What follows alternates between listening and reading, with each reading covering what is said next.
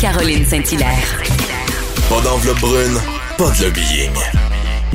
Juste la vraie bonne radio, dans les règles de l'art. Cube Radio. Toi, ici, et Tamalou, toi? Là. Tamalou, là aussi, et Tamalou? Ah. La but est de communiquer les bonnes adresses pour se soigner quand l'un d'entre eux sort un cachet. Ah, vous reconnaissez peut-être cette chanson Tamalou, le Tamalou. Et on va en parler justement Tamalou avec euh, ma prochaine invitée, qui a pas vraiment besoin de présentation, mais quand même, je vais le faire euh, de façon assez succincte. Elle est sexologue ou sexosophe, ce comme elle le dit elle-même, auteure et communicatrice formidable. Elle vient de lancer un livre, Vieillir avec panache, un ouvrage qui est publié aux éditions de l'Homme que j'ai lu avec beaucoup de plaisir. Jocelyne Robert, bonjour. Bonjour Caroline Saint-Hilaire, comment allez-vous? Je vais très bien, contente de vous parler, très très contente. Je voulais vous faire un petit clin d'œil avec cette chanson de Tamalou que, que Ben oui, j'étais fait, contente de l'entendre, c'est le fun parce que euh, on l'entend, on l'entend plus, hein, on l'entend pas, puis euh, non non, c'est le fun. oui, c'est ça, on retrouve les paroles je- dans je votre cite- livre. je cite- Oui, c'est ça parce que je trouve que c'est c'est sympathique là, c'est vieux brestois qui ont commis cette chanson-là qui est très drôle, qui parle des, des vieux qui ont toujours mal quelque part. De là, l'expression « t'as mal où ?» avec un point d'interrogation au bout. Voilà. Et on, on l'a tous dit une fois au moins, Jocelyne. Et, et là, votre livre, en fait, euh, Vieillir avec panache, bon, c'est un, c'est un, vous le dites vous-même, c'est un coup de poing, c'est un cri du cœur. Vous l'avez Oui, ressenti oui. pendant la pandémie. Euh, Oui. Pourquoi avoir eu envie tant que ça, Jocelyne? Parce que on vous a connu beaucoup pour euh, des livres, notamment au niveau de la, sec- de, de la sexualité, La beaucoup au niveau des des, jeunes, des, des ouais. femmes, des jeunes, femmes. Mais des j'ai fait femmes, du beaucoup- roman aussi. Des romans aussi, effectivement. Oui, oui. Euh, tous, tous d'excellents livres, mais là vraiment, vous allez complètement ailleurs. Euh, Vous faites euh, un cri du cœur pour pour les vieux, et là c'est comme ça que vous voulez qu'on qu'on les appelle. Pourquoi Jocelyne avoir eu envie d'écrire sur Bon, les vieux? euh, ben c'est ça. C'est, c'est, c'est un cri du cœur, c'est un coup de gueule en même temps. hein. Je pense que vous l'avez constaté en lisant le livre. Mais je veux que les gens soient rassurés. Euh, c'est un livre qui est quand même, je pense, lumineux, là, qui est, euh, qui est. en tout cas, je reçois beaucoup, beaucoup de messages qui me disent Mon Dieu, que votre livre me fait du bien. Alors pourquoi? Euh, D'abord, euh, euh, un petit détail, ben un gros détail euh, important pour moi. Moi, j'ai commencé ma carrière il y a très longtemps en travaillant avec des personnes âgées.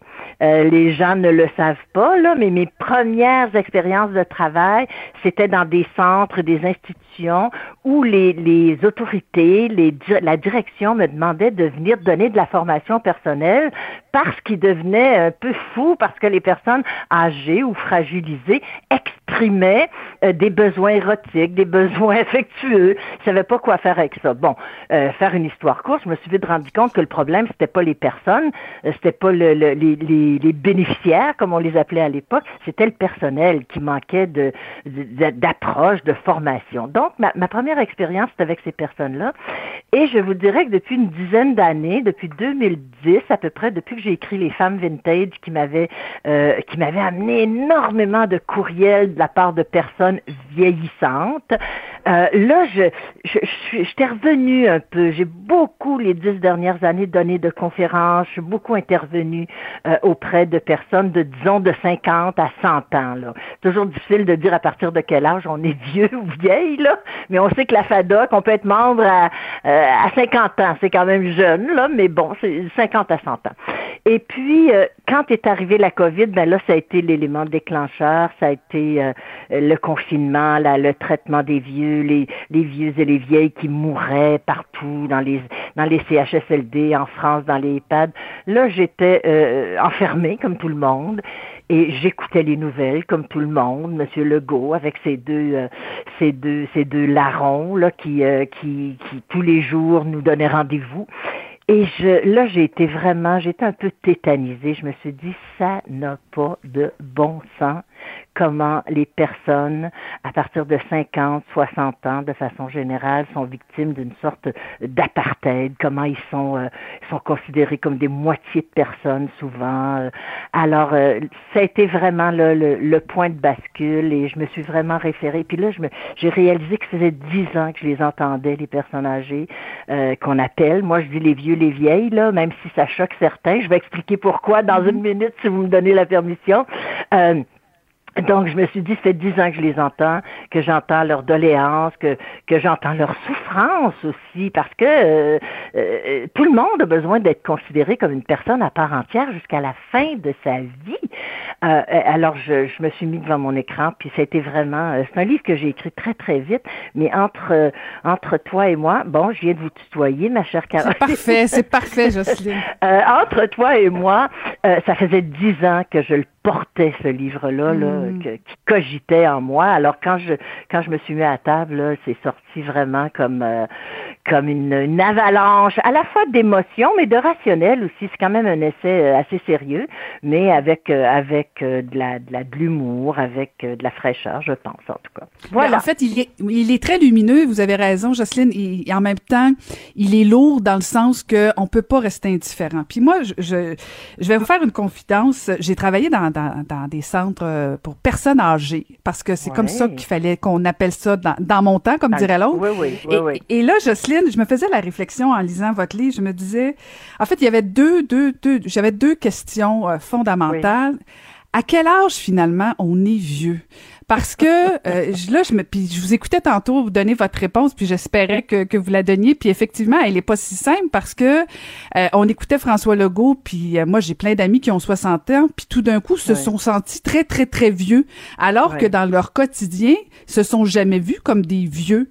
Parce que, mais donc c'est ça finalement, c'est quand c'est quand on peut dire que nous sommes vieux ou que la personne devant moi elle est vieille. Ouais. C'est une euh, c'est une question qui est pleine, pleine, pleine de subjectivité, puis la réponse encore plus. Hein. D'ailleurs, dans le livre, je fais un petit exercice, euh, je fais faire un petit exercice aux gens, je leur dis quel est votre âge subjectif, puis là, on répond en quatre questions, et puis on découvre que notre âge subjectif, il peut être de 40 ans quand on en a 80, puis, puis un autre jour, par contre, il peut être de 80 quand on en a 40, là, ça dépend.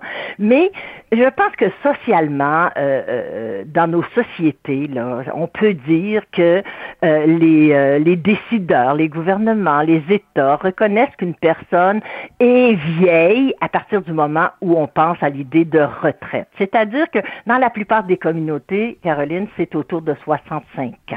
En principe, là, hein, je dis bien mm-hmm. en principe. Ça veut pas dire qu'on est, on doit se sentir vieux à 65 ans. Moi, j'ai 72 ans, puis bon, je me sens dangereusement jeune. c'est ça, puis je me sens forme, puis je suis encore très productive, très créative, comme bien d'autres d'ailleurs. Mais je pense qu'il faut accepter l'idée, l'idée que, euh, bon, ça prend des balises dans des sociétés, puis qu'autour de 60-65 ans, on est du côté de la pente descendante, forcément, pas, descendante en termes de, en termes de, de, de décadence, mais descendante en termes de le, ruban de vie devant nous, là, il est quand même plus court passablement. Mais je voudrais surtout qu'on cesse d'avoir peur du mot vieux et vieille parce que ça c'est tellement ancré. Euh, j'ai une amie qui m'a écrit parce que je la cite dans mon livre. Elle s'appelle Marjolaine. Elle est pas connue. Euh, je, je, la cite parce que je la trouve formidable à 82 ans. Puis j'ai demandé la permission évidemment. Puis j'ai envoyé le livre avant tout le monde pour qu'elle le lise. Et elle m'a appelé. Puis elle m'a dit et Jocelyne, tu viens de me faire réaliser que j'ai toujours détesté le mot vieux vieille. Quand j'entendais ça, je, je, je, devenais folle. Et puis, tu viens de me faire réaliser que je ne sais pas pourquoi. Pourquoi jaillit tellement ce mot-là? Mais ça, ça nous a été euh, vraiment inculqué. On a intériorisé ce message-là parce qu'on vit dans, un, dans des mondes où, qui privilégient la jeunesse, une certaine forme de beauté qui correspond à la jeunesse. Bon, mais euh, entre, entre vous et moi, Caroline, le mot vieux, vieille, vieillesse, vieillissement, il y a, il y a la particule vie dedans. C'est, c'est comme si la langue avait voulu nous rappeler qu'on n'est pas mort, qu'on est encore vivant. Ça montre à quel point le, c'est, cette idée-là d'être plus vieux que d'autres euh, est, est, perçue comme négative. Et ça, je, je voudrais qu'on s'enlève ça de la tête parce que c'est, moi, j'ai pas, pas de problème à dire, ben, je suis vieille, tu sais, je suis vieille et je m'en glorifie mais Jocelyne, ouais, mais, oui. Mais, mais moi, je me souviens que mes parents puis tout ça me disaient toujours, faut pas insulter les gens, faut pas dire qu'ils sont vieux. je veux ben dire, on ben part de loin là, c'est ça. Et, ben, c'est pour ça que c'est ça, on part de loin. Je, sais que je brasse la cage beaucoup dans mon livre, mais bon, c'est sûr que je cesserai pas demain de dire personne âgée ou de dire aîné. Je le dis encore, mais j'essaye de réhabiliter des mots qui correspondent à des réalités, puis qui, quand on les regarde, quand on les, analyse objectivement, ont été codés négativement, mais ils ne le sont pas en soi. Et ça, c'est juste chez les êtres humains que c'est comme ça. On est bien de travers pour avoir à coller une étiquette, justement, là, vous l'avez bien mentionné, d'insulte aux mots vieux. C'est pas insultant. Euh, Caroline, euh, quand on est à la campagne, moi, dans mon petit chac à la campagne, j'ai un arbre centenaire, les gens se pendent devant. J'ai déjà eu un chien, un gros bouvier des flammes qui a vécu jusqu'à 15 ans, ce qui est exceptionnel. Les gens devenaient fous devant mon beau vieux chien. On se pend devant ce qu'il y a de, l'usure dans la nature, dans la vie. Euh, les œuvres artistiques, euh, euh, je viens de le mentionner, un arbre centenaire, une maison ancestrale, puis tout à coup, bang, chez l'être humain, c'est laid. C'est, c'est laid, c'est épouvantable. C'est une insulte, la vieillesse. Alors, j'ai voulu d'abord réfléchir dans le livre sur les mots, mais j'ai voulu aussi, dans un deuxième temps, surtout, qu'on se dise, il est temps, il y a des actions à prendre, il est temps d'abord qu'on fasse un examen de conscience. Pourquoi est-ce qu'on est si réfractaire? On en a eu la preuve avec la COVID. On s'est rendu compte tout à, tout, à coup que euh, nos, nos bâtisseurs, nos patriarches avaient été laissés pour compte. Ils mouraient comme des mouches dans la.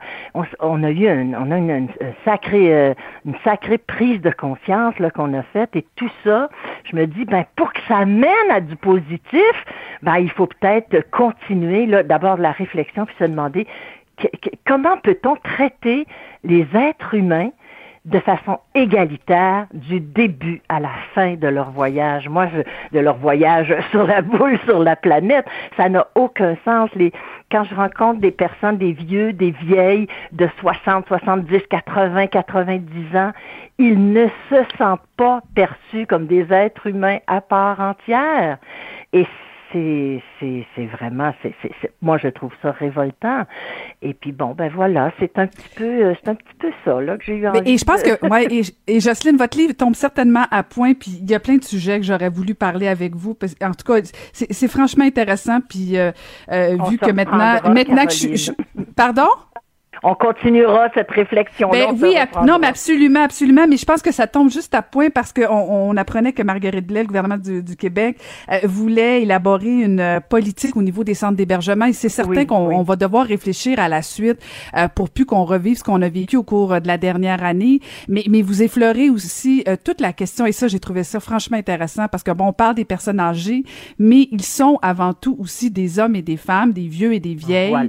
on a oublié l'aspect euh, justement intimité dans les CHSLD. je sais que Marguerite Blais et je pense que euh, votre livre arrive juste à temps. Euh, j'espère que le gouvernement du Québec va, va vous solliciter, va parce qu'effectivement, c'est pas parce qu'on devient vieux que là on devient des armoires de glace et qu'on devient ben, ennuyant et ennuyeux. Puis ça devient de plus en plus important. Même, moi, je pense que la notion, le besoin euh, d'intimité, le besoin d'affection, le besoin pour certains de sexualité concrète, génitale. Et là, il n'y a pas une normalité, mais moi, je rencontre des personnes vieilles qui ont euh, non seulement des besoins affectifs, mais des besoins érotiques concrets et qui se sentent perçus comme des, vous allez me pardonner l'expression, là, des vieux cochons et des vieilles nymphomanes. Il n'y a pas de raison que ce soit comme ça tant qu'on est vivant, tant et aussi longtemps qu'on fait partie de la vie, qu'on n'est pas du côté des morts, on devrait avoir le droit de, euh, à toutes les prérogatives du vivant, c'est-à-dire le droit, euh, le droit à, à la beauté, à, une, à notre forme de beauté, le droit au plaisir, le droit à l'érotisme, le droit au travail, le droit de s'accomplir. Il a aucune raison chez l'être humain, surtout dans des sociétés avancées comme les nôtres, qui devraient être des sociétés humanistes, on pense, on se dit humaniste, mais l'est-on vraiment quand on porte attention, si on regarde la façon là dont on...